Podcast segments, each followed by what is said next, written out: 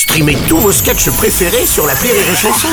Des milliers de sketchs en streaming, sans limite, gratuitement, gratuitement sur les nombreuses radios digitales Rire et Chanson. La minute non éducative d'Élodie Pour sur Rire et Chanson. Chère Elodie, hier mon papa il a remarqué qu'il y avait un nid d'abeilles dans le jardin, près de la cabane à outils où on range les affaires que maman elle veut pas acheter. Putain, mais qu'est-ce que tu fous, bordel? Maman elle a dit appelle les pompiers et papa il a dit ça va, il y a pas le feu.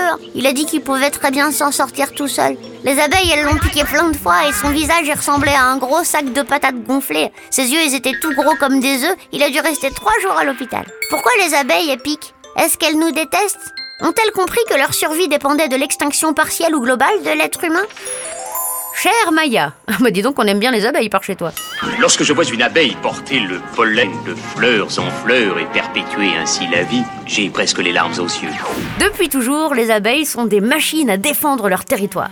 En particulier contre les ours qui adorent le miel. Je ne sais pas si ton papa est très poilu, mais il y a fort à parier qu'elles ont confondu. En tout cas, les animaux ne nous attaquent jamais par plaisir. Il y a que les humains qui sont capables d'autant de bêtises. Ou les animaux maltraités par les humains.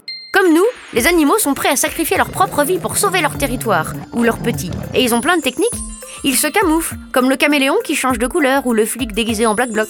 Ils fuient, comme le lapin qui échappe ainsi aux prédateurs ou le malhonnête face au contrôle fiscal. Et en plus, aucun contrôle de l'État.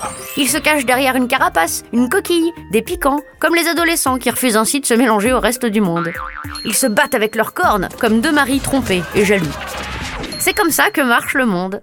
Alors si tu as en face de toi un animal qui te semble menaçant, utilise toutes les techniques que la nature a mis à ta disposition. Fuite, camouflage, coup de pelle.